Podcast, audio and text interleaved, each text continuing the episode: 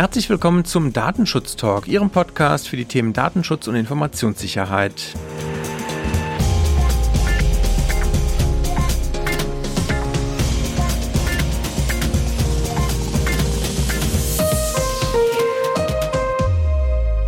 Mein Name ist Heiko Gossen und wir starten heute wieder gemeinsam mit Ihnen in das neue Jahr und in die erste Woche der Datenschutz News im Jahre 2024. Das ist der 5. Januar 2024 und ich begrüße recht herzlich David Schmidt, ich begrüße dich, Heiko. Frohes neues Jahr an dich und natürlich auch an alle Zuhörerinnen und Zuhörer.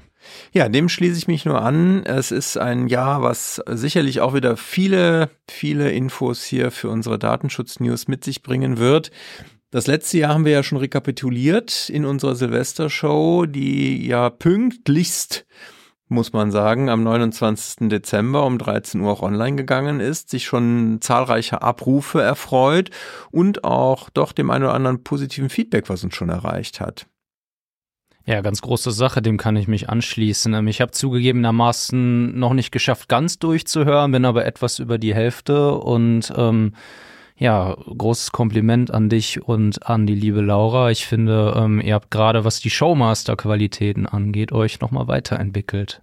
Ja, vielen Dank. Das freut mich sehr zu hören. Wir haben auch natürlich dieses Jahr ja etwas mehr mit Video gearbeitet. Also für alle, die noch nicht reingehört haben, schon mal der kleine Spoiler. Es gibt halt zu den Interviews, die wir mit den Gästen oder den Teilen, die wir mit den Gästen geführt haben, auch Videos auf YouTube. Die sind auch in den Show Notes verlinkt. Also wer uns da sehen möchte, aber vor allen Dingen natürlich auch die Gäste äh, sehen möchte, der hat halt die Chance, das dieses Jahr halt auch zu tun. Das haben wir als Einzelvideos veröffentlicht, nicht als Gesamtshow. Die Gesamtshow ist ja muss man dazu sagen, dieses Jahr sehr kurz ausgefallen mit zwei Stunden 32, nachdem wir halt letztes Jahr ja noch vier Stunden hatten. Also wie gesagt, wir haben uns stark zusammengerissen. Gut, und damit würde ich sagen, gucken wir auf die Themen von heute für diese Woche, beziehungsweise wir haben ja auch, weil wir die Silvester-Show fürs gesamte Jahr gemacht haben, vielleicht auch noch was aus der Woche zwischen den Jahren, also nach Weihnachten. Aber wir gucken mal, was ist dabei, David? Ähm, wir schauen auf die neuesten Entwicklungen bei ChatGBT und BART. Dann ähm, habe ich außerdem mitgebracht äh, den Android Emergency Service, den ich noch nicht kannte. Ist auf jeden Fall ein sehr spannendes Thema. Und äh, dann habe ich ein Update mitgebracht zu einer Datenpanne, über die wir im letzten Jahr berichtet haben. Wie sieht's bei dir aus, Heiko? Ich hätte einmal unser Top-Thema, die Schwachstelle im Simple Mail Transfer Protocol. Da würde ich ein bisschen was zu ausführen. Dann eine Schwachstelle noch bei Tesla, die jetzt drei Forscher äh, gefunden haben. Und wir hätten noch ein paar Lesetipps und äh, dazu dann aber später mehr. Damit würde ich sagen, dann haben wir doch wieder ein schönes, rundes Päckchen heute dabei. Dann leg mal los.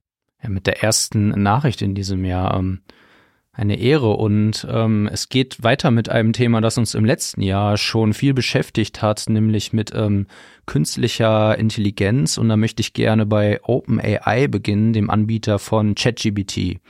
OpenAI hat ähm, seine Geschäftsbedingungen und Datenschutzhinweise geändert und alle User per E-Mail informiert. Ich zitiere mal aus der E-Mail, wir haben einige Teile unserer Nutzungsbedingungen neu geordnet und mit Hilfe von ChatGBT klarer formuliert, um sie verständlicher zu machen und mehr Transparenz über unsere Dienste zu schaffen. Finde ich ganz witzig, aber natürlich. ChatGPT schreibt seine eigenen Nutzungsbedingungen. Genau. Finde ich, äh, ja. aber wieso spooky? sollten die es nicht selber verwenden, ne? wenn es jeder verwendet? Ähm, es gibt aber einen Bericht von Heise dazu ähm, und demnach ist diese Änderung nicht ganz so gut gelungen.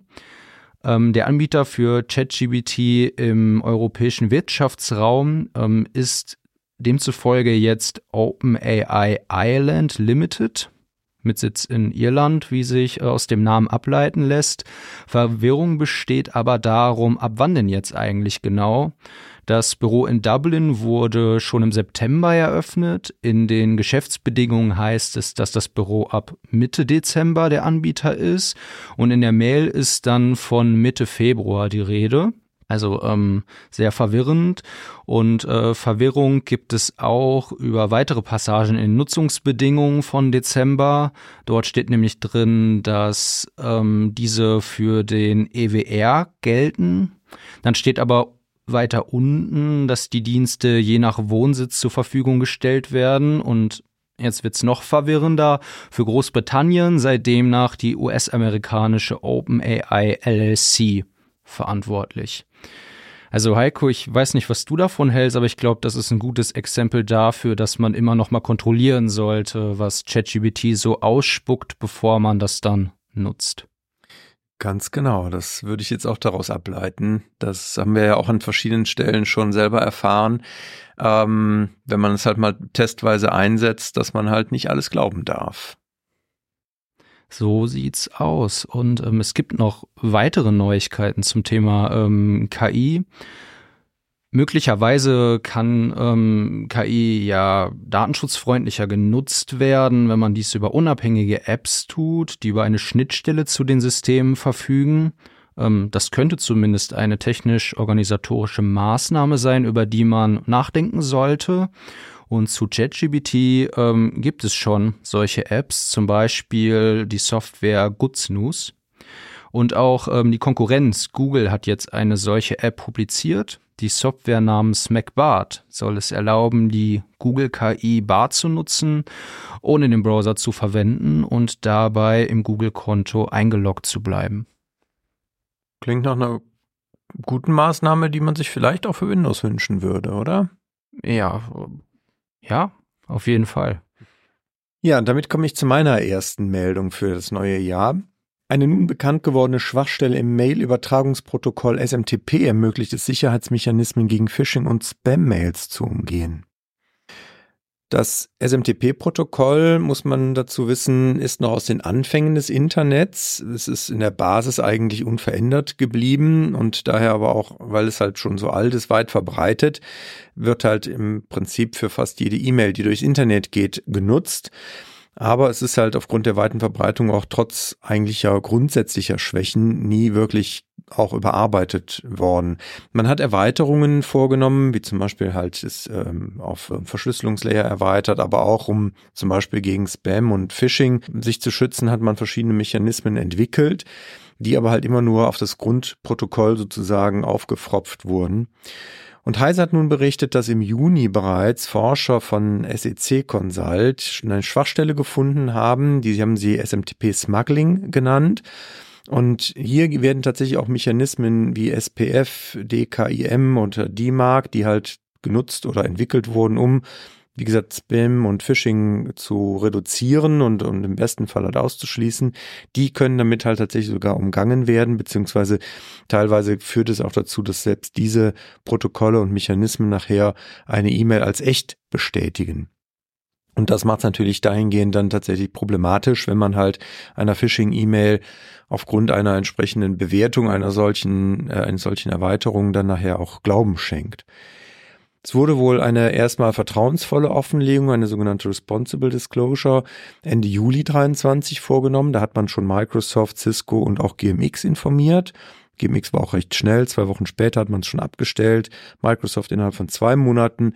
Beim Cisco Secure Email Gateway, das ist laut den Forschern auch bis heute noch äh, halt sehr weit verbreitet, aber muss man halt immer noch manuell eingreifen. Was man wohl durch auch ein Missverständnis in der Kommunikation, ja, ich sag mal, vergessen hat, ist halt die freien Projekte zu informieren und Postfix, für alle, die halt mit Linux-Servern arbeiten, kennen es sicherlich, ist halt ein sehr weit verbreiteter E-Mail-Server, die hatte man halt vergessen. Die waren dann etwas ähm, schockiert, als kurz vor Weihnachten der Post veröffentlicht wurde in deren Blog. Da hat man sich aber halt zum einen jetzt auf dem ähm, CCC entschuldigt, aber man hat halt wohl dort auch schon reagiert und findet auch auf der Webseite Hinweise zum Workaround, wie man das auch im Postfix entsprechend heilen kann. Die Links dazu packen wir natürlich in die Show Notes, ist klar, auch zu dem Workaround, zu den Patches von Postfix. Ich glaube, das ist, wie gesagt, für viele sicherlich nochmal, die einen eigenen Mail-Server betreiben, nicht ganz uninteressant. Äh, ja, sehr interessant sogar. Und es ist halt wieder so dieses ewige Katz- und Maus-Spiel. Ähm, Wunden werden geflickt und dann natürlich von ähm, ja, Angreifern wieder aufgerissen und anders ausgenutzt. Ja, aber spannend ist halt hier wirklich, dass es sich um eine Lücke halt handelt. Wie gesagt, das Mail-Protokoll ist sehr alt und die man halt eigentlich schon vor vielen Jahren hätte eigentlich finden können. Ähm, aber ja, manchmal braucht es halt auch für solche Dinge dann einfach nochmal neue Ideen, neue Forscher oder Zeit oder Zufall. Also auch hier hat wohl ein, ein Webserver wohl so ein bisschen das zutage gefördert, der halt durch eine entsprechende Konfiguration sowas ein Stück weit wohl versehentlich produziert hatte. Besser spät als nie. Besser spät als nie, so ist es. Ja, bei meinem nächsten Thema geht es um den Android Emergency Service. Ähm, ich kannte diesen Service tatsächlich gar nicht, aber es ist halt so, dass bei einem Anruf oder einer SMS an die Notrufnummer, die 112, Smartphones automatisch ihren Standort an die Rettungsleitstelle äh, senden können. Und ähm, diese Notfallstandortortung nutzt den Advanced Mobile Location Standard, kurz AML, den sowohl Android als auch iOS integriert haben. Viele deutsche Leitstellen haben den Zugang zu AML schon, übrige haben ihn jetzt ähm, beantragt. Und das Ganze funktioniert dann so, dass bei einem Notruf, wenn die Funktion im Smartphone aktiviert ist, automatisch Standortdaten an die Leitstelle über einen Knotenpunkt in Freiburg übertragen werden. Google hat jetzt diesen Service für Android-Geräte erweitert. Mit dem Android Emergency Location Services können neben dem Standort auch weitere für die Rettung nützliche Daten übertragen werden, zum Beispiel Informationen zu Allergien und Medikamenten, die Blutgruppe oder auch Notfallkontakte.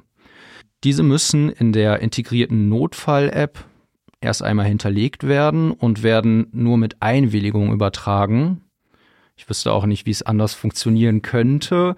Ähm, die Übertragung der Standortdaten erfolgt hingegen standardmäßig und äh, kann per Opt-out deaktiviert werden. Wer das vielleicht nicht möchte, der ähm, sei an dieser Stelle dann auch darüber informiert. Ja, ich kannte es tatsächlich auch nicht. Ich dachte, dass es bis heute überwiegend nur über die Triangulierung ähm, entsprechend funktioniert, der Mobilfunkmasten, den mhm. Anrufer zu lokalisieren, wenn er den Standort nicht mehr durchgeben kann. Aber das ist ja echt eine, eine ziemlich coole Sache eigentlich, vor allen Dingen, wenn es halt auch man sozusagen auf freiwilliger Basis sogar erweitern kann. Finde ich gut. Ja, ich ja. auch. Ja, ich komme zu meinem Thema, zu meiner nächsten Schwachstelle bei Tesla. Mit zusätzlicher Hardware konnten sich drei Doktoranden der TU Berlin nun Zugriff auf den Code von Teslas Autopilot verschaffen und diesen auslesen. Wie Spiegel berichtete, äh, und zwar mit Hilfe eines kurzen Spannungsabfalls konnten sich diese drei einen Zugriff auf die Platine verschaffen, auf der der Copilot halt in einem Prozessor arbeitet. Und äh, natürlich dazu war längerer Zugriff auf die Hardware notwendig. Es ist also jetzt kein direktes Sicherheitsrisiko für Tesla-Fahrer, das sei auch dazu gesagt. Das ist mir natürlich wichtig. Aber was vielleicht dann schon wieder eher problematisch ist, dass halt sie auch auf ein Video zugreifen konnten dabei, was vom Fahrer des Teslas eigentlich kurz vorher gelöscht worden war. Also da scheint die Löschung dann tatsächlich nicht so sauber zu funktionieren, wie Tesla das suggeriert. Außerdem konnten die drei nachvollziehen, wie Tesla im laufenden Betrieb auswählt, welche Daten zum Trainieren ihrer KI zurückgeschickt werden an Tesla und welche halt nicht. Man konnte weiterhin einen sogenannten Elon-Modus oder ähm, ja, also den, den Elon-Modus, wie er halt netterweise genannt wird, ähm, reproduzieren oder beziehungsweise verifizieren und auch einschalten. Der Modus, dieser eigentlich Executive Mode genannte Modus, da fährt halt ein Tesla ohne Fahrerüberwachung im Selbstfahrerbetrieb. Also das heißt, da kann man ihn fahren wie so einen alten Golf 1 quasi. Was ist ohne das? dass irgendjemand mitguckt und äh, einen überwacht. Ja, also gibt's auch. Ähm, steht wohl also ich fahre ja keinen Tesla, ich kenne mich nicht so wirklich damit aus, aber ich äh, interpretiere mal, dass man diesen Modus ansonsten wahrscheinlich nicht selber als Fahrer aktivieren kann. Deswegen natürlich ganz spannend. Äh, vielleicht bauen die Forscher ja noch einen Knopf jetzt dafür ein, ich weiß es nicht. Auf jeden Fall hat man die Forschungsergebnisse auch schon an Tesla gemeldet. Äh, man hat jetzt auf dem letzten CCC, auf dem 37. Chaos Communication Congress, das auch entsprechend vorgetragen. Den Link zum Video packen wir auch mal in die Show Notes. Wer sich das nochmal selber angucken will, wie gesagt, der findet dann auch entsprechend einen YouTube-Link. Ja, und äh, Tesla ist ja einer der Stammgäste bei uns im Podcast. Ähm, Richtig. Ich glaube, das wird auch nicht die letzte Nachricht für dieses Jahr gewesen sein. Nee, weißt du, was mir gerade einfällt? Wir hatten in, unseren, in unserer Silvestershow nicht einmal Clearview AI. Ah. Oh Gott. Das müssen wir noch nachholen. Das müssen wir noch nach, also ich weiß gar nicht, die scheinen letztes Jahr hatten wir die gar nicht. Oder wir müssen nochmal. Doch, ich meine schon, dass wir die hatten. Nicht, nicht ganz so oft wie die Jahre davor. Richtig. Aber ähm, vielleicht äh, kann das ja ein Zuhörer klarstellen, ob wir die hatten oder nicht. Ja. Ich, ich weiß es gerade gar nicht. Es hat jedenfalls nicht für eine eigene Rubrik gereicht. So viel kann ich schon mal spoilern, wer die Silvester schon noch nicht ganz durchgehört hat. Ich schaue dann auch noch mal zurück auf das letzte Jahr, genauer gesagt auf die Kalenderwoche 41. Da haben Laura und Gregor über einen Datenverlust bei 23andMe berichtet. 23andMe ist ein ähm, Genanalyseunternehmen, das Opfer eines Cyberangriffs wurde und dabei sollen Millionen Datensätze mit Namen, Profilbildern, Geburtsdaten sowie die Ergebnisse von Genanalysen erbeutet worden sein und wurden zum Kauf im Darknet angeboten. Mittlerweile wurde eine Sammelklage wegen dieses Vorfalls gegen das Unternehmen erhoben und 23andMe wehrt sich jetzt mit der Argumentation, dass die betroffenen Nutzer die Zugangsdaten von anderen Diensten bei 23andMe wiederverwendet haben und deshalb selbst schuld seien. Ich finde das echt eine interessante Argumentation. Erstmal wissen wir natürlich nicht, dass wir, äh, ob das jetzt stimmt, aber wir nehmen das jetzt einfach mal an. Äh, wie würdest du das dann sehen, Heiko? Also ja, wir, wir also, kennen natürlich jetzt auch die US-amerikanische ähm, Rechtslage nicht, aber ich meine jetzt so aus der Perspektive technisch-organisatorische Maßnahmen. Also das sind natürlich schon ja nicht ganz unsensible Daten. Deswegen wäre aus meiner Sicht grundsätzlich bei sowas schon auch überlegenswert, auch natürlich im Rahmen einer Risikobetrachtung, ob man nicht hier eine Zwei-Faktor-Authentifizierung vielleicht sogar verbindlich machen müsste. Wäre eine Überlegung. Ansonsten die Verbraucher natürlich einerseits zwar in die, in die Verantwortung nehmen, sicherlich auch nicht verkehrt und nicht falsch. Aber gerade weil ja halt man doch auch relativ, also viele Betriebssysteme machen das ja auch oder Passwortmanager machen das ja auch, natürlich die Hash-Werte mal abgleichen mit entsprechenden Listen, die halt im Darknet oder im Internet veröffentlicht wurden. Wir haben ja hier auch schon darüber berichtet, dass man halt entsprechende Webseiten hat, ähm, You Porn zum Beispiel, wo man halt seine eigenen Accounts und Kennwörter natürlich auch mal prüfen kann. Also da finde ich, kann man natürlich auch bei besonders sensiblen Systemen mal drüber nachdenken, ob man da nicht auch entsprechende äh, Checks mal im Hintergrund laufen lässt, ob nicht Kennwörter halt, die genutzt wurden, geleakt wurden oder schon letztendlich halt äh, zu häufig irgendwo auf, anders aufgetaucht sind. Aber ja, nicht, also es ist sicherlich eine Sache, die ein Gericht mal beschäftigen wird, früher oder später. Ja, ich glaube, dass wir da auch noch gar nicht so viel haben, wo jetzt die Grenze zu ziehen ist zwischen ähm, dem, was ein Unternehmen selbst tun muss und äh, wo das Risiko dann doch auf den User übergeht. Hier bin ich aber bei dir. Aufgrund der sensiblen Daten, ähm, Gendaten, ähm, sehe ich eine Zwei-Faktor-Authentifizierung als äh, mandatory. Und ähm, ja, witzigerweise äh, hat 23andMe die auch kurz danach eingeführt und jetzt auch verpflichtend für alle gemacht. Äh, weiß ich nicht, ob das dann die beste Strategie war. Sieh mal einer an, geht doch. Wusste ich übrigens nicht bei meinem Vorschlag. Ich hatte mir das nicht im Detail angeguckt. Ja, damit kommen wir zu unseren Lesetipps. Ich hätte zwei heute im Angebot und zwar einmal die BSI-Studie Sisyphus zum Thema Treibermanagement. Das BSI, also Bundesamt für Sicherheit in der Informationstechnik, hat diese Woche weitere Ergebnisse einer Studie zur Systemintegrität, Protokollierung, Härtung und Sicherheitsfunktion in Windows 10 wie gesagt, Sisyphus in der Kurzform veröffentlicht.